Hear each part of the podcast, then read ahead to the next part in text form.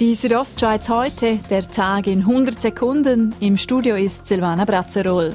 Die Lawinengefahr beeinträchtigt den Straßen- und Bahnverkehr. Die Gemeinde Disentis ist von der Außenwelt abgeschnitten.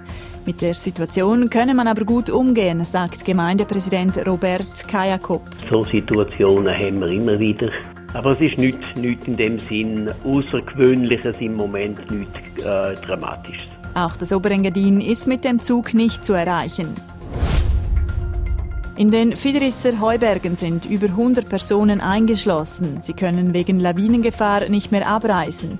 Wie lange sie in den Fiderisser Heubergen blockiert sind, ist ungewiss. Alle sind aber gesund.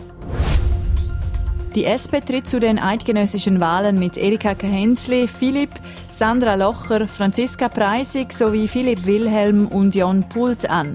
Die Wahl sei für die SP eine große Herausforderung, so Jon Pult. Im Schlafwagen werden wir den Sitz nicht machen und ob ich den Sitz bin ich auch noch nicht sicher. Von dem her schauen wir, wenn es klappt, gut, wenn es nicht klappt, dann ist es nicht gut.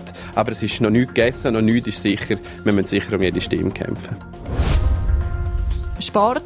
Arno Del Curto wird ab sofort neuer Trainer der ZSC Lions. Der langjährige HCD-Trainer tritt beim ZSC die Nachfolge des entlassenen Serge Aubé an. Ich freue mich darauf. Ich habe die Stadt Zürich gern. Die Südostschweiz heute, der Tag in 100 Sekunden, auch als Podcast erhältlich.